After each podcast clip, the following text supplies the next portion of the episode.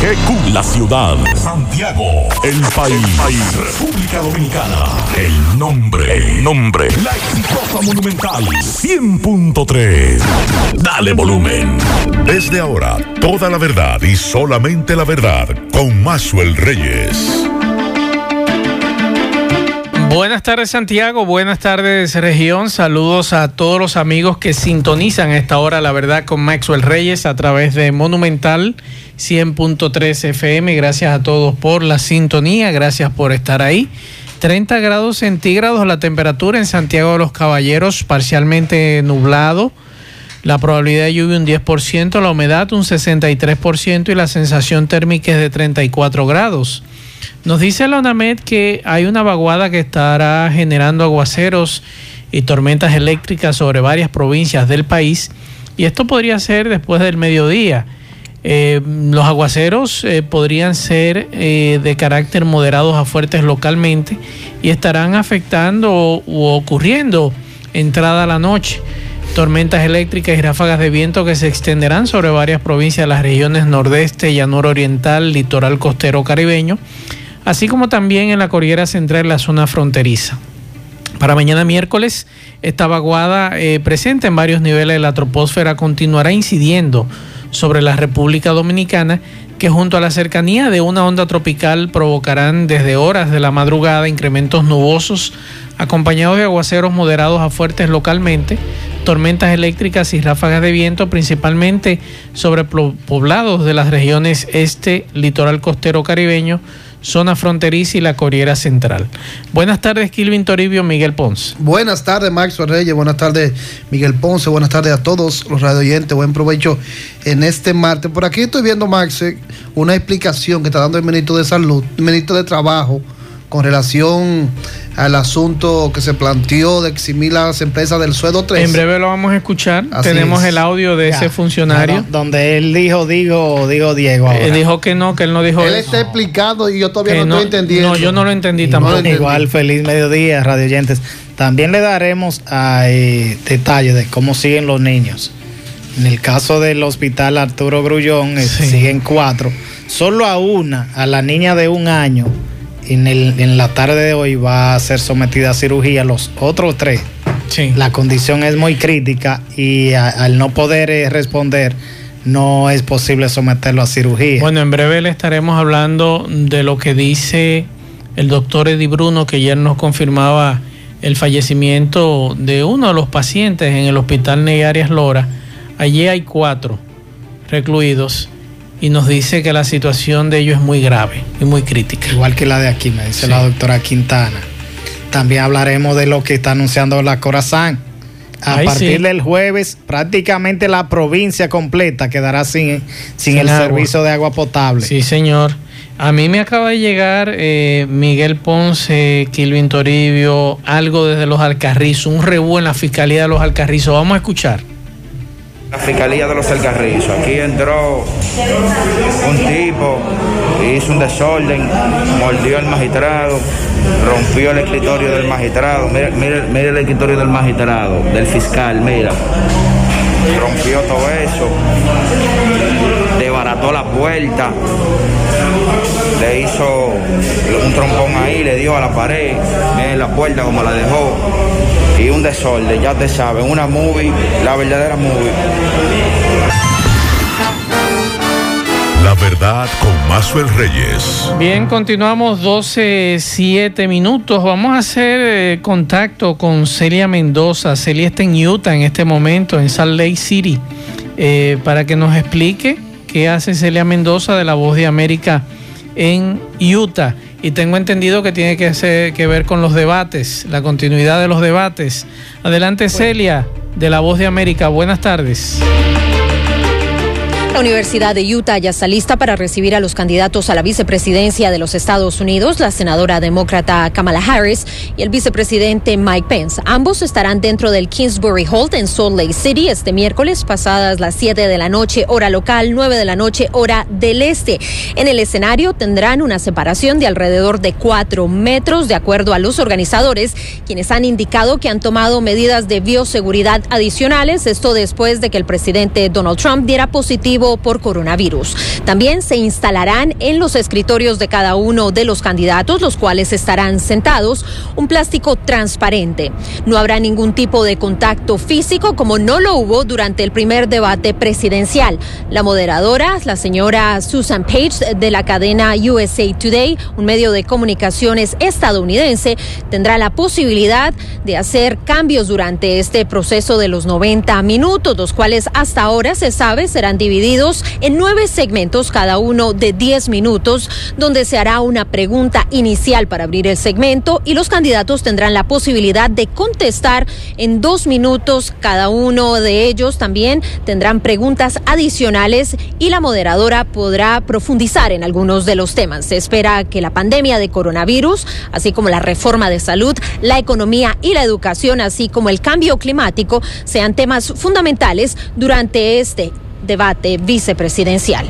Informó Celia Mendoza de La Voz de América desde Salt Lake City, Utah, para la verdad con Maxwell Reyes por Monumental FM. La verdad con Maxwell Reyes. Bien, continuamos 12, 9 minutos. Gracias a Celia Mendoza por esta información desde Utah. Le damos las buenas tardes a Juan Carlos Bisonó. Buenas tardes, buen provecho para todos los que siguen cada día y que se informan de buena manera a través de la verdad con Maxwell en este caluroso martes con muchas informaciones que de entrada ya ustedes tocaban algunas pinceladas de ellas. Eh, Miguel, eh, vamos a darle seguimiento a lo que ocurrió el sábado en la estación de GLP Copegas. Ayer protestas de los residentes en ese lugar dicen que no quieren eh, que la estación de GLP Copegas abra. ellos están en todo su derecho con relación al tema. Ellos entienden que no se tomaron las medidas de precaución con relación al tema de que, por ejemplo, a nosotros, no sé si a ti te llegó la foto, la fotografía de cómo se abrió la tubería de esa estación de GLP. Estuve allá y, constaté el punto donde, donde rompió, lo que habrá que determinar qué tanto. Y me dice un experto que esa, eso que tiene esa tubería una, goma, es una, goma, y que esa goma eso no es legal. Eso me decía un experto en el o sea, que hay violaciones de normas de seguridad. Eh, me decía hoy a alguien que yo contacté que tiene que ver con eso de GLP, me dice es una irresponsabilidad de los dueños de esa estación. Eso es una adaptación. Sí. Eh, no es apta para este tipo de instalación. se ve, eso no, eso no necesita uno ser un experto. Eso fue lo que provocó el escape. Oh, oh Dios mío. por eso decía. Oh, Dios mío. Eh, si algunos decían explosión, tal vez se escuchó como una explosión, pero fue a romper en ese punto de la tubería la, el empate de, goma. Sí. Se, dispersó, se dispersó el gas. decir que de goma, de un material parecido. Parecido a la goma. Así es. Ah, es bueno que expertos digan de qué construyen e, este tipo de cosas. Vamos a escuchar la protesta que hicieron los residentes en esa zona, en lo que es la carretera La Peña que comunica Licey con, con y muchas comunidades. con mucha razón, más. Y la gente allí eh, no quiere que esa estación de GLP eh, nuevamente se, se abra. Entonces, Vamos a escuchar lo que planteaban ayer los residentes con todas sus razones, porque son los que viven allí y entienden que no es seguro nuevamente que se reabra. Ha dicho industria y comercio? No, no han dicho nada. Porque ayer nosotros decíamos, bueno, en la gestión de Cerulle se dieron permisos, pero no es el alcalde el primero que da el permiso, es Industria y Comercio. Que autoriza. La primera institución. Recuerde que, todos. Y medio ambiente también. Se mueve el Y medio ambiente también. Recuerde que todos los permisos que se otorgaron aquí fue en la capital. Desde ayer. Casi todo. Medio ambiente, industria y comercio. Sí. Todo eso. Pero es bueno aclarar también que esa estación de GLP tiene ahí alrededor de 40 o 45 años. Me dicen que estaba antes de habitar. Pero no solo eso, Copegas eh, es una cooperativa que tiene varias estaciones, varios envasadores en esa zona. Vamos a escuchar lo que planteaban los residentes en el lugar ayer. Sí, nos estamos apoyando 100% a la comunidad para que la planta no, no prosiga ahí. y la comunidad dijo ya que no quiere la planta, porque tenemos que salvar la vida de los que están vivos. Y la comunidad no quiere la planta y estamos en pie de lucha. Y esta es una marcha pacífica ahora. Si nosotros veamos otra cosa, nosotros vamos a hacer una marcha con toda la fuerza, porque ya no queremos la, la, la, la planta de gas. ¿Su nombre, señora? Minerva Alejo. Presidente de la Junta de Vecinos, Minerva Alejo. Ok. Mira, mi nombre es Félix Burgos, representante de la comunidad de Limonal Arriba, Los Acevedos, Los Ureña, parte de la- lo que es la urbanización Brisas del Palmar. Aquí todos estamos decididos como comunidad unificada de que no queremos planta de gas. Esta planta anteriormente había tenido un, vamos a decir, un percance hace unos 15, 20 años atrás y nadie tomó carta en el asunto. En esta ocasión, por la negligencia y la falta de mantenimiento y de la falta de, de seguimiento a su personal para entrenarlo, ha pasado esta desgracia. Gracias a Dios y al sacrificio de uno de los trabajadores que estuvo ahí, que se sacrificó y perdió su vida, cerró la válvula, esta comunidad no fue barrida en su totalidad. Si ese tanque de más de 35 mil galones explota, ninguno de los que están aquí estuviéramos vivos. Todos vivimos en la periferia. Todos estamos decididos a que esta planta, de una forma pacífica, hoy no se abra. Si violan eso de que quieren venir a abrir la planta de gas y ponerla nuevamente en operación, tendrán toda una comunidad tirada en la calle hasta que la, hasta que la planta sea eliminada en su totalidad. No queremos planta. Verdad con Maxwell Reyes. Bien, gracias a Francisco Reynoso, eh, que estuvo en el lugar ayer y nos facilitó estas imágenes, este audio, este video con relación a este tema. Miguel, la situación de los cuatro niños, cuatro menores de edad que están desde el sábado en el, en el hospital pediátrico. doctor Arturo Grullón. Hablaba esta hace una hora, quizás una hora, 40 minutos, con la doctora Renata Quintana, que es la directora de la unidad de quemados, que funciona en el Arturo Grullón, y me decía que eh, la niña de un año será sometida en las próximas horas a, a una a cirugía. Esta niña presenta que, eh, quemadura en 20% de su cuerpo, en el tórax, parte inferior, eh, eh, en, el- en la cara. Y esto dice ella que para una niña de apenas un año, el Es 20% es, demasiado. la- Claro. la- en, en el caso de los otros niños es peor. La situación sigue crítica y se hace imposible eh, someterlo a, a cirugía. Va a depender de cómo vayan evolucionando, pero presentan quemaduras de segundo y tercer Bueno, y ayer escuchábamos al director del hospital eh, eh, Cabral Ibáez que hay un joven de 19 años en ventilación mecánica en un estado muy grave también en la unidad de cuidados intensivos. Y hace un rato nos informaban desde el hospital Ney Arias Lora en la capital que la situación de los que sobrevivieron a esta explosión es muy difícil y tienen pocas probabilidades de sobrevivir. Esa es la información que da el doctor Eddie Bruno. Dice que cuatro de los afectados por la explosión ocurrida aquí en Licey al Medio tienen menos de un 5% de probabilidad de sobrevivir. Oigan bien.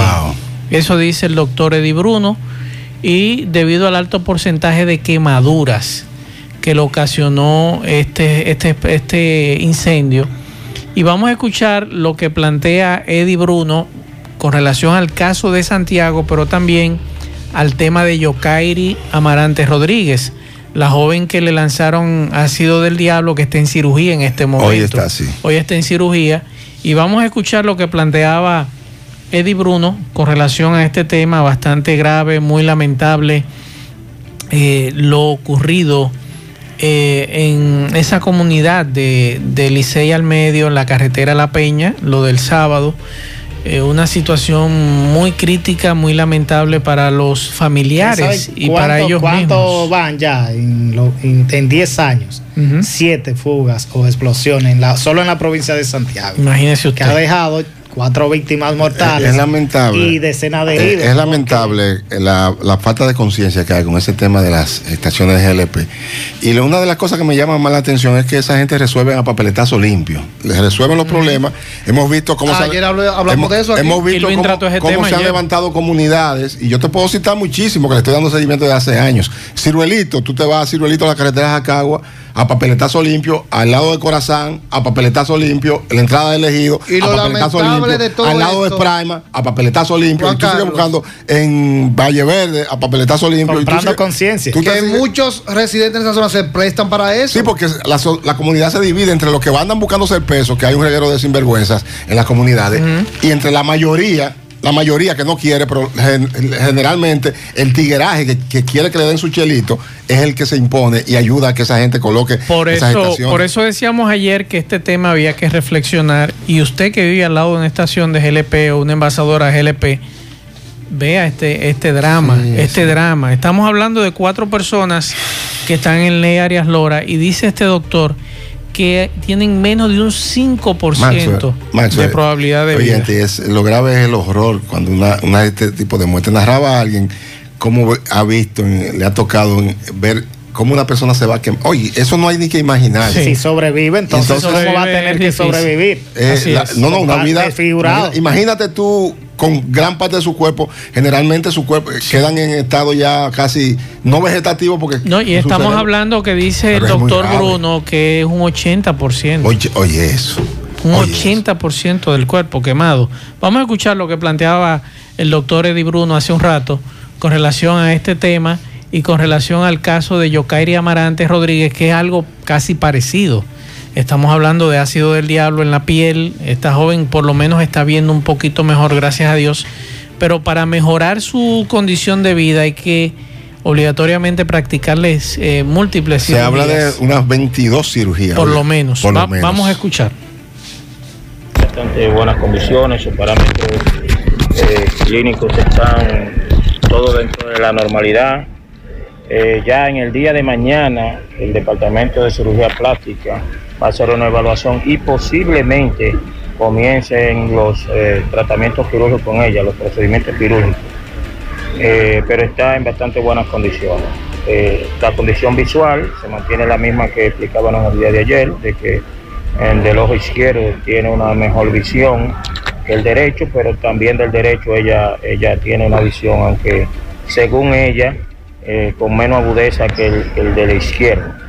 Por lo demás, los pacientes del I6, eh, sí, aquí tenemos problemas, son pacientes eh, con bastante profundidad, el que menos tiene tiene un 70%, y ya hacia el día de ayer eh, comenzaron a dar al traste con su ventilación.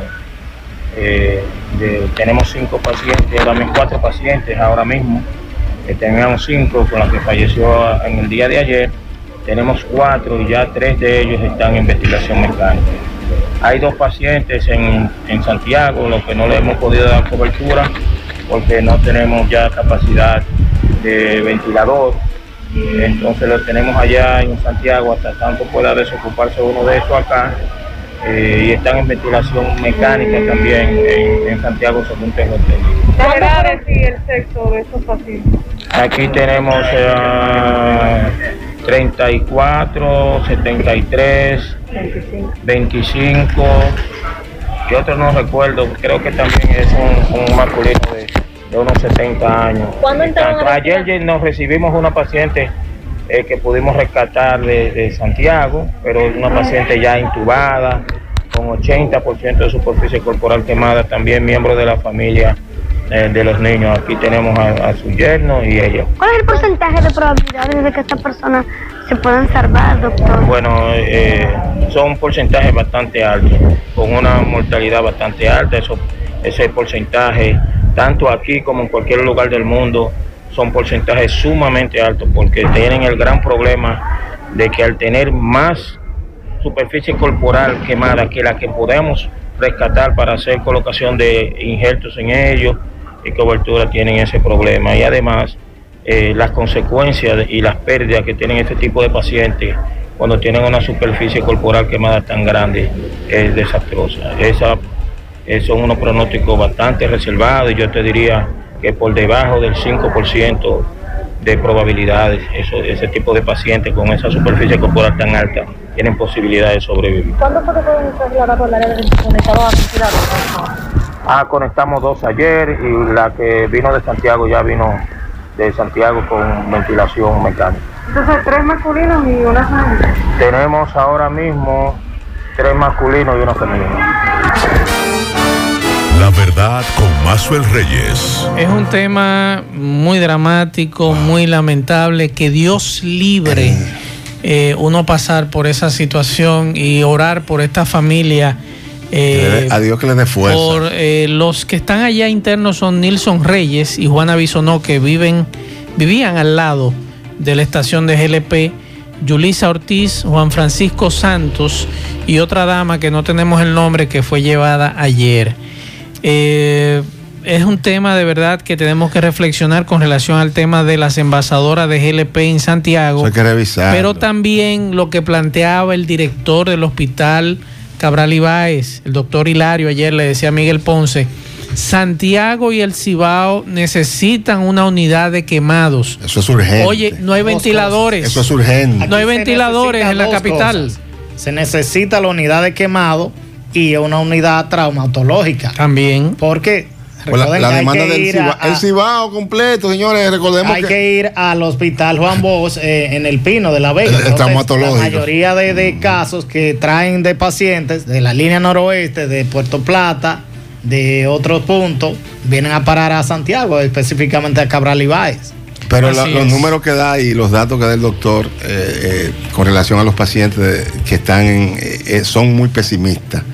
Lamentablemente, y él explica precisamente porque el mayor porcentaje de su cuerpo está quemado y le queda muy poco para el tema de, de poder eh, hacerle injerto y hacer todo ese proceso que hace un médico. Lamentablemente, que Dios, como decimos, lo que creemos, decir, uno de los meta casos su mano, donde meta su vivía poder, el niño, sanación. y pude constatarlo, la casa donde ellos residen estaba eh, eh, la pared de la, de la de la envasadora servía como parte de la casa O sea y la que- persiana la persiana o ventana de, de la habitación o sala era y daba parte con la misma Con pared de la envasadora entonces Sí. ellos toman la pared de la envasadora para construir pegada esa pared Ellos aprovecharon Y eso y- quizás y- esto pudo ser Sí. peor, peor en este tipo No, de no, situación si- si hubiese estado separada la si hubiese pared tenido una pared no separada hubiese llegado así no, No, el, hubiese impacto hubiese quizás. sido menor. El impacto hubiese sido menor porque hubiese, esa pared que, que le tocaba estar ahí le hubiese ah, soportado un poco. Con este hecho de esta explosión, yo he visto a las autoridades como muy tímidas. Muy flojo, muy sí, sí. Lo que procedería en este caso es No ha ido que, nadie. que hicieran que hicieran un operativo, pero ahora mismo Sí. en todas las plantas para supervisar si están cumpliendo con los parámetros de seguridad requeridos, no- no para que no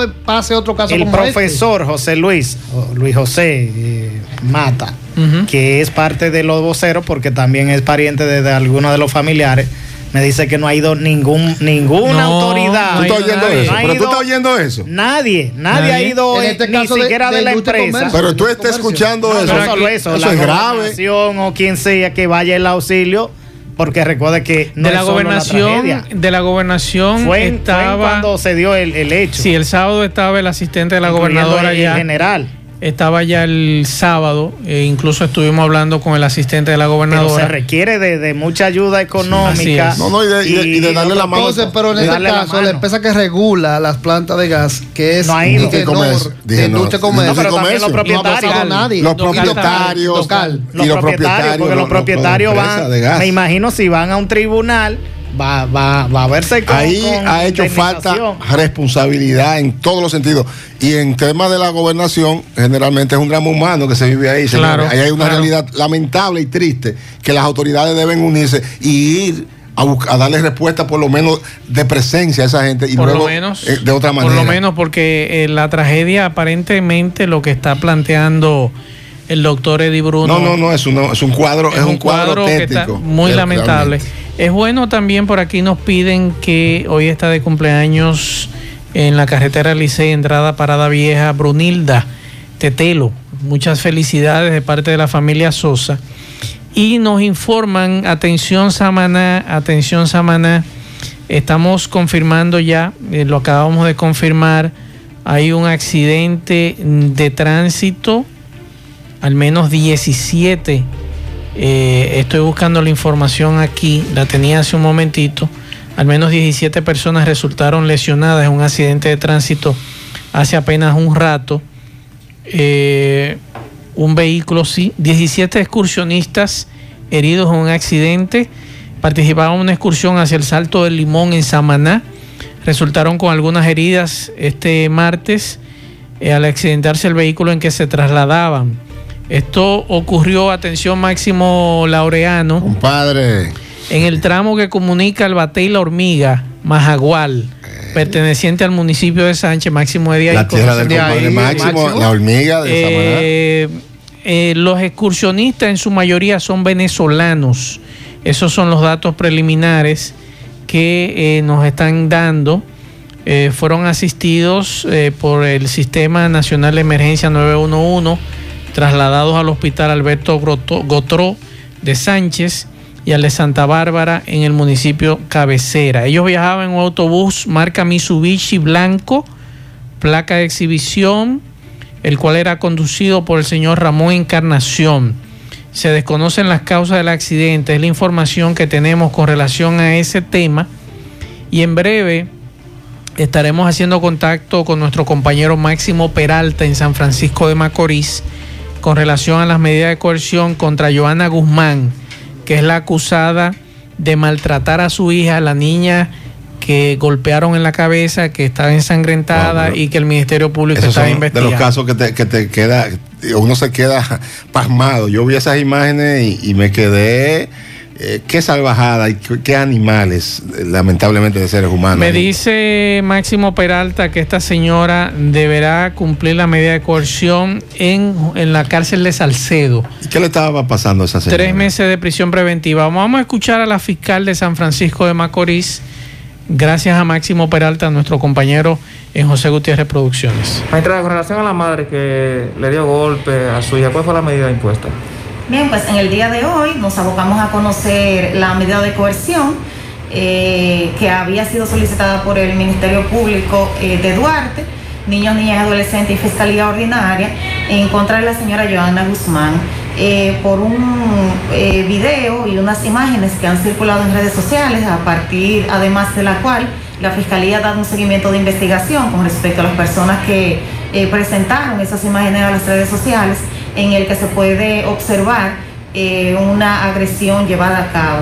Reiteramos como Ministerio Público que nuestro mayor interés es pues aparte de desarrollar las campañas de prevención, es que se pueda crear un nivel de concientización con respecto a la vulnerabilidad de los menores de edad y el cuidado, el deber de cuidado del cual son responsables los padres y tutores de cada uno de esos menores. ¿Cuánto fue la pena? Le fueron impuestas, recuerde que es una medida de coerción para la fase de investigación, la medida de tres meses a ser cumplido en el centro Juana Núñez de la ciudad de Salcedo. Muy bien, gracias. La verdad con Maxwell Reyes. Muchas gracias a Máximo Peralta, gracias a la magistrada Esmarlin Rodríguez, que es la fiscal titular en la provincia Duarte.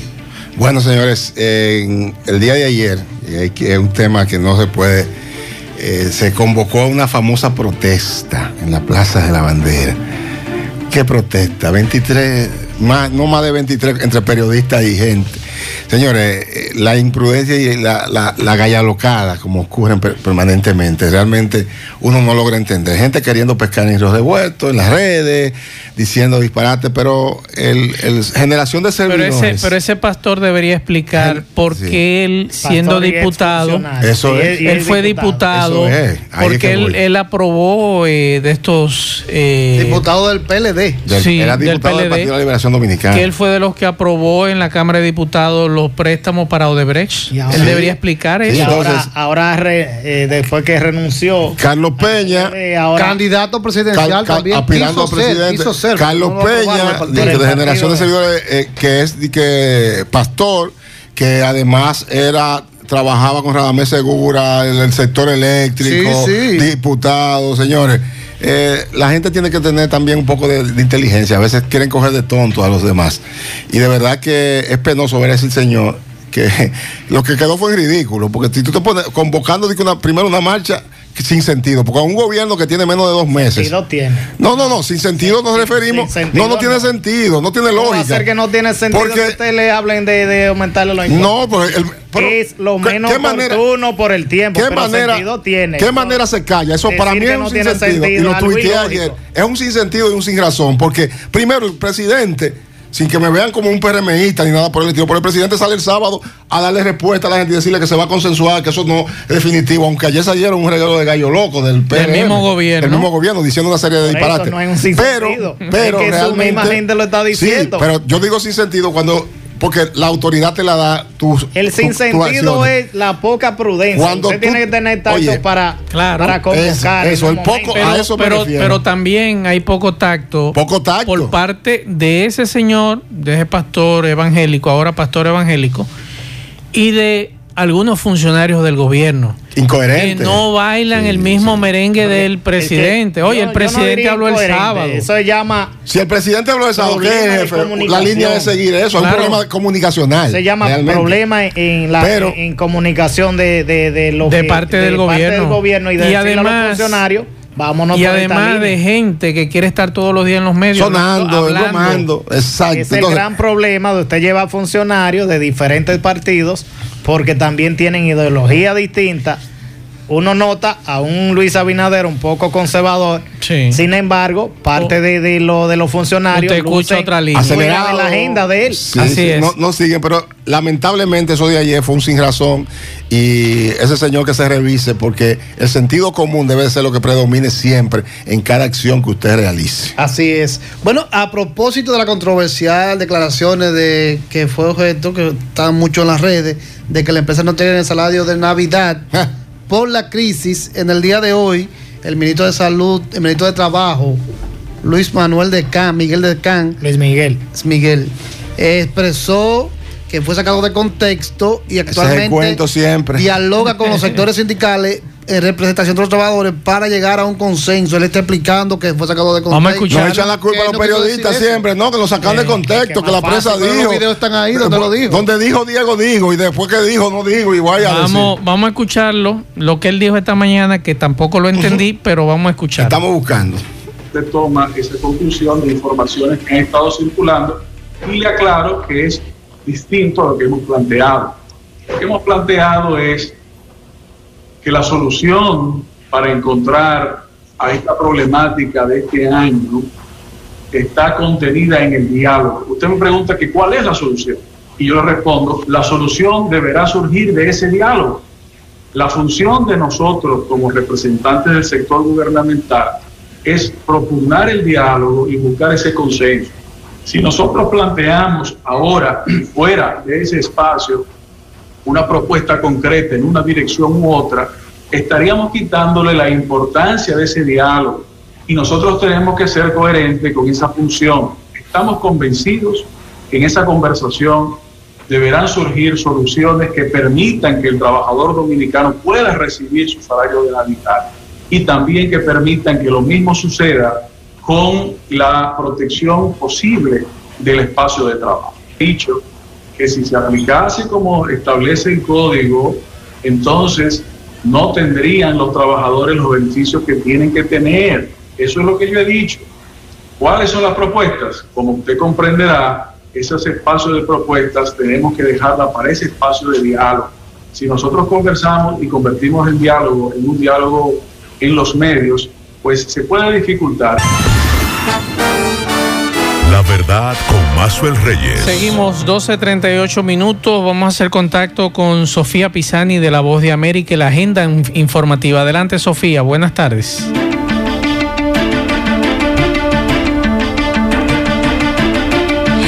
De Estados Unidos, Donald Trump, que había anunciado su salida del hospital militar Walter Reed horas antes a través de las redes sociales, abandonó el centro médico en la tarde del lunes por su propio pie y usando una mascarilla.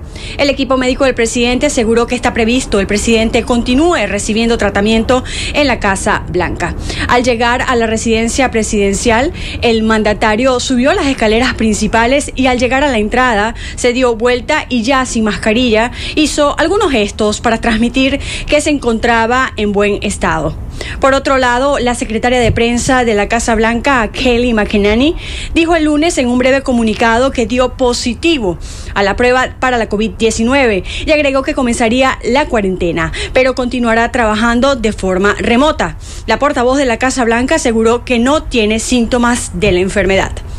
En otras informaciones relacionadas con la campaña presidencial, el candidato presidencial demócrata Joe Biden dijo el lunes que está dispuesto a participar en el debate programado para la próxima semana con el presidente de Estados Unidos, Donald Trump, si los expertos en salud dicen que es seguro. Aún la fecha del debate permanece sin cambios para el 15 de octubre en Miami. Desde Washington, con la agenda informativa, les informó Sofía Pisani, Voz de América. La verdad con Mazuel Reyes. Muchas gracias, Sofía. Hacemos contacto con Domingo Hidalgo. Adelante, Domingo. Buenas tardes. Ajá. Yo subí a la de cirugía donde me trabajamos con el vestido en la mañana de miércoles, no en la tarde, porque a mí me trabajaron eh, en la tarde, fue el lunes, entonces no trabajaban las mismas personas. Gracias a Cutis, cabina dermoestética, calle Puerto Rico, frente a la Unión Médica. 809-581-9797. Recuerde que tenemos masaje de relajación corporal, limpieza facial profunda, hidratación de tu piel, cirugía de todo tipo, no importa cuál sea. Recuerda que también tenemos podología, psicología, nutrición y mucho más. Los verdaderos especialistas de la piel están en Santiago Cutis, 809-581-9797. Recibimos seguros médicos. Bueno, señor Maxwell, los robos a los pacientes e internos del Seguro Social de Santiago se siguen de moda. El que les roben a un paciente en el Seguro Social, a un interno, ya eso es común. Eso es como beber agua diario, es como comer. Aquí tengo a la jovencita Denia Pérez, de 25 años. A ella le acabaron de un día para otro. Dejó su prenda y se la robaron. Saludos, joven. Sí, buenas. Usted dice que el, el lunes antepasado pasó esto. Mm, Sí, ¿A quién usted le entregó? ¿Cómo usted entrega las prendas? envuelto todo en mi vestido, Ellos le dijeron allá, guárdela. En el guante. ¿Eh? En el guante me dijeron que ¿Que me le echaron. un guante? Sí, que eso no se me iba a perder. Sí. Entonces, cuando yo entré para cirugía, se quedó en la silla de ruedas todo. Y yo su le dije, vestido, su zapatilla y también sí, entonces cuando yo dejo, cuando yo dejo mis prendas ahí, ya en la mañana no aparecen. O sea que el martes no aparecía. No, nada. Y le dice usted que luego el miércoles. Pues, El miércoles aparece en la lavandería solamente el vestido y la zapatilla. y las prendas no. No aprenda nada. Anillo de matrimonio. Anillo de matrimonio, cadena de oro y, y, y arete de oro de corazoncito. Usted me dijo que le dijo al médico suyo, doctor, eh, se me, me robaron mis prendas, se me perdieron. Sí, él dijo, no, eso es normal aquí. Eso pasa cada rato. O sea que eso es como respirar, como palpadear, igualito, en el seguro social. Y me dice que hay muy, que, que él le dijo que había mucha gente como que, que iban con las mismas quejas ahí. Sí, Que eso es a diario. sí, normal. Y entonces, ¿qué usted, qué usted pide? Usted van, dice que van a tirar este caso para adelante, que tiene que aparecer. Claro, mis prendas tienen que aparecer porque yo se lo dejé al camillero y ese camillero hay que investigar, hay que buscarlo. Porque yo se lo entregué y me lo tienen, eso eh, todavía está en mano. Eso me lo tienen que entregar.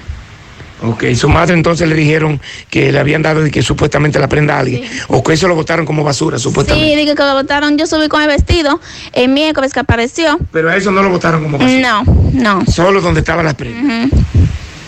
Señor Maxwell, amigos oyentes del programa La Verdad, eh, los robos en el seguro, como comer y beber diario. Seguimos. La verdad con Mazuel Reyes.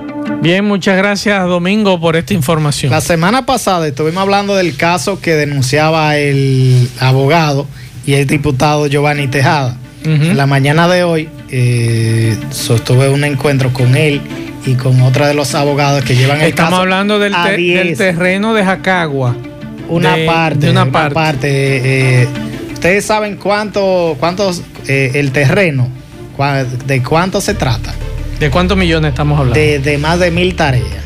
Imagínate. Tres parcelas por más de mil tareas, Pero no es, no es solo esto, lo grave de esto, y me decía Giovanni y, y, la, y la otra abogada que llevan el caso de 10 de los clientes, porque son varios, varias firmas de abogados que llevan con varios parientes de, de- esta señora, de la señora María de León.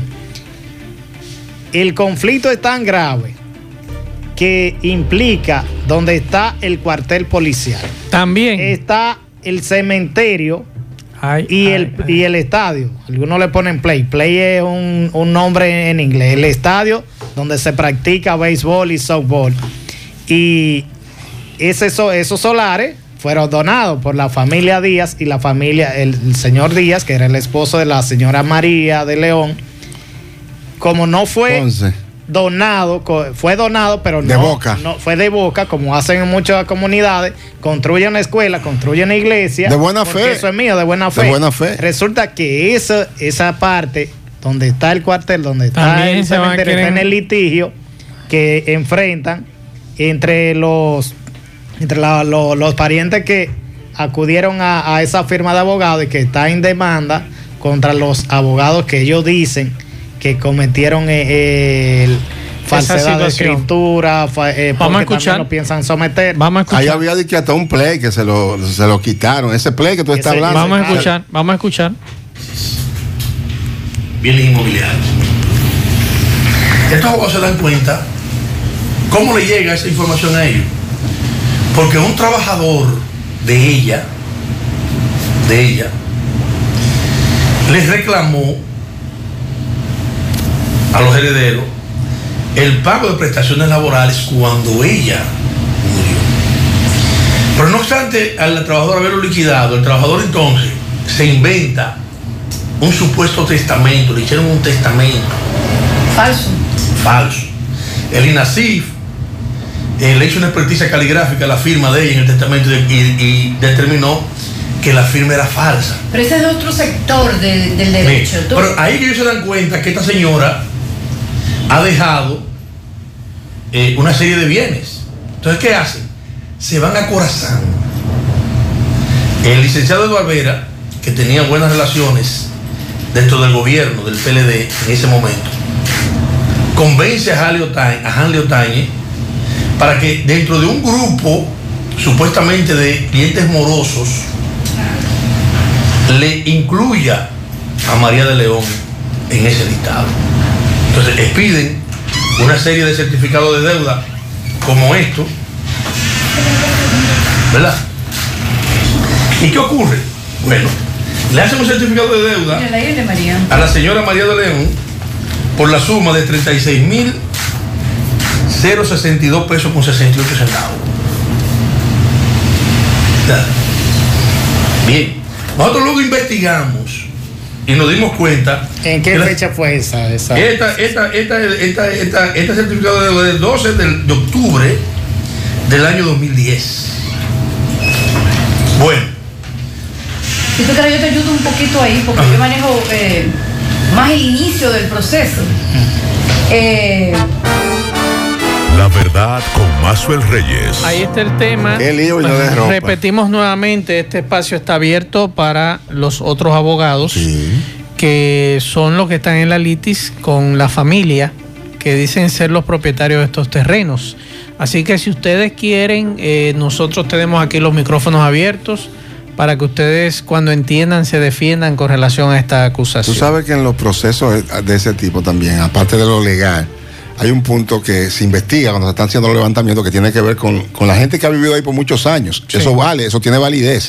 Esas firmas y esos reconocimientos. Y hay, lo que me dice mucha gente de ahí que me ha llamado, que me ha escrito, es que eh, la historia de los que se han apropiado por es la, difícil. Por la tierra Aunque de la- la señora de María, el gobierno construyó la circunvalación norte, pasó por parte de ese terreno.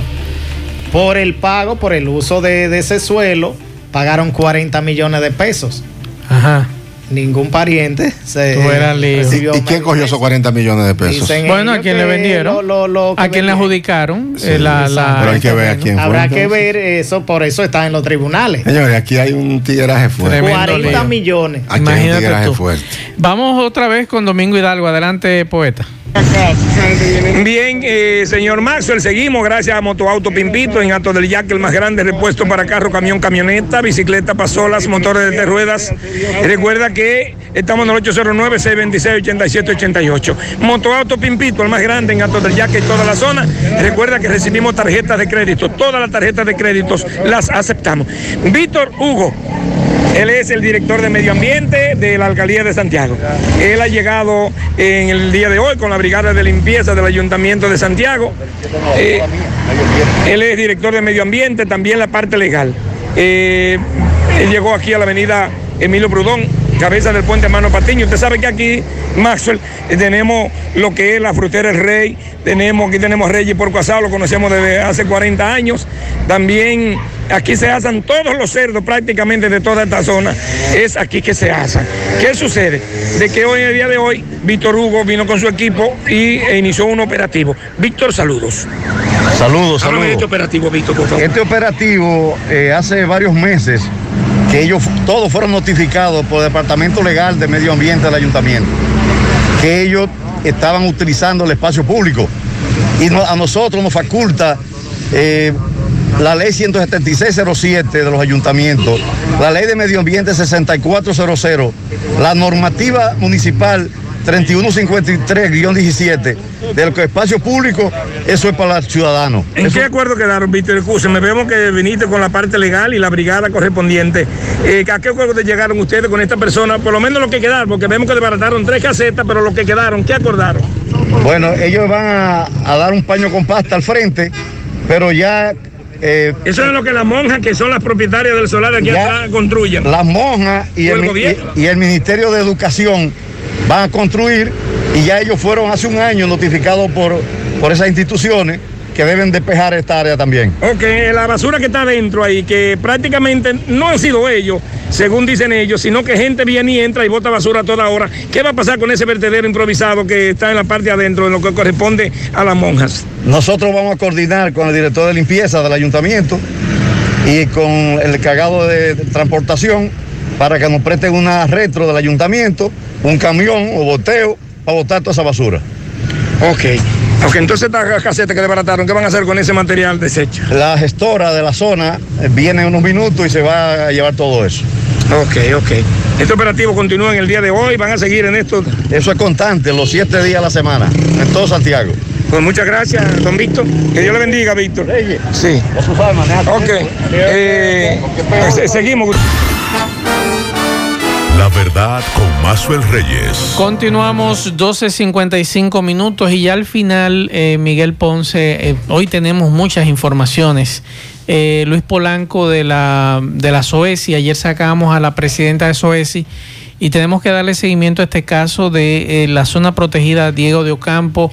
Luis Polanco, director ejecutivo. el director ejecutivo, vamos a escuchar lo que ellos plantean porque SOESI reitera su posición de solicitar al presidente Luis Abinader anular los permisos ambientales otorgados por Danilo Medina, o mejor dicho, la pasada eh, administración de medio ambiente, dentro de la zona protegida el Pico Diego de Ocampo, a un empresario para desarrollar un proyecto inmobiliario en el lugar. Vamos a escuchar.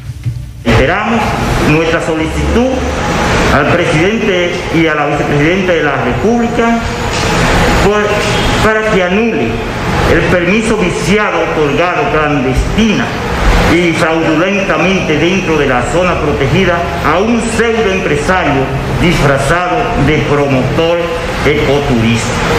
Es inaceptable que a esta altura no se haya anulado dicho permiso que enajena parte de la zona protegida y autoriza construcciones privadas dentro del núcleo del Monumento Natural Pico Diego de Ocampo. Es imposible que se mantenga esta autorización. La SOESI puntualiza el inicio de una campaña titulada El Diego no se negocia. Dicha campaña iba a ser iniciada en los días de la toma de posesión y no lo hicimos, dando una especie, si se quiere, de tregua para que sean las nuevas autoridades que inmediatamente llegaran, revisaran ese permiso y lo anularan. Pero lo la verdad con Mazuel Aquí Reyes. está el tema, debemos darle seguimiento a lo del Diego de Ocampo y también a lo que es la Cordillera Septentrional, que es parte de, esa, de ese macizo que tenemos hacia el norte y que tenemos que proteger. Miguel, ¿no hay agua desde cuándo en Santiago? Eh, a partir del jueves, dice la Corazán, que comunica que el próximo jueves, 8 de octubre, suspenderá el servicio de agua potable en gran parte de la provincia para corregir una avería existente en, en una tubería de 36 pulgadas. Dice la entidad acuífera que la avería en, en dicha tubería conduce agua potable desde el acueducto Cibao Central en la Noriega hacia los distintos sectores de la ciudad que se encuentra en la avenida Estrella Sadalá, con avenida Circunvalación Sur, Antigua Fuente, por lo que para corregir realizará una intervención en el servicio. Debería decir que ahí se encuentra esa eh, la tubería matriz. Recuerden que Cerulle pensaba, eh, planteó un elevado en esa zona y se hizo imposible porque por ahí pasaba. Entonces, ¿por cuántos días sin agua? 24 horas. 24 Sería horas. Solo el jueves. Perfecto. Bueno, señores, eh, Paliza dio una, emitió una Sigue metiendo la pata, Paliza. Oye, dice Paliza, además de lo que dijo del presupuesto, que, que recordemos que Paliza, además de ministro de la presidencia, es presidente, eh, presidente del Partido Revolucionario Moderno. Y en su condición de presidente del partido, dice que a Eddie Olivares no se le ha descartado para ocupar otras posiciones de Estado. Pero el presidente dijo otra cosa, por que Dios. esa organización A Paliza manda callaba, Paliza. El presidente dijo otra cosa. Ay, Dios mío. Bueno, aquí estoy viendo los numeritos de los apresados por el toque de queda. Está subiendo. Ayer apresaron a 1.416 personas. que la gente le perdió el miedo. Imagínate. La gente anda en la 613 calle. sin mascarillas. Retuvieron 39, cerraron 39 negocios y 146 ve- vehículos fueron retenidos. Acaban de llegar 80 dominicanos que van a pasar una temporada permanente aquí en la ¿Cuántos República son? Dominicana. 80. 80 eh, es convictos dominicanos, 32 de ellos cumplieron condena por tráfico de drogas y los demás por Que hay otros que- delitos. que hay que decir hay que decir, la mayoría de esos muchachos no delinquen en la Eso República quería Dominicana. decir, vienen y se integran a trabajar porque hay un mito y hay una mentalidad de que eso todo el que vino deportado es un delincuente y no es así. Hay mucha gente que conozco. La mayoría lo que quiere viene irse. Y son más honestos que muchos de los que están aquí hablando muchas de esos Y asumen Para que lo trabajo Responsables sobre todo. Así es. Son muy pocos los que se dedican a delinquir aquí en la República Dominicana, aunque Eso nuestras es- autoridades le hemos pedido que nos den los datos. Sí, pero no ¿y por cuál es el misterio? Nunca lo Sí, dan. ¿Cuál es el misterio? Siempre Nunca lo hemos pedido. Tenemos años pidiendo. Nunca lo dan de cuántos son los deportados que Porque ellos quieren que la gente tenga eso en la mente para Así es. justificar la irresponsabilidad y la incapacidad. Señores, llegamos al final. Gracias a todos por la sintonía. A las 5 nos juntamos junto a Pablo Aguilera, José Gutiérrez en la tarde con más informaciones. Buen provecho a todos.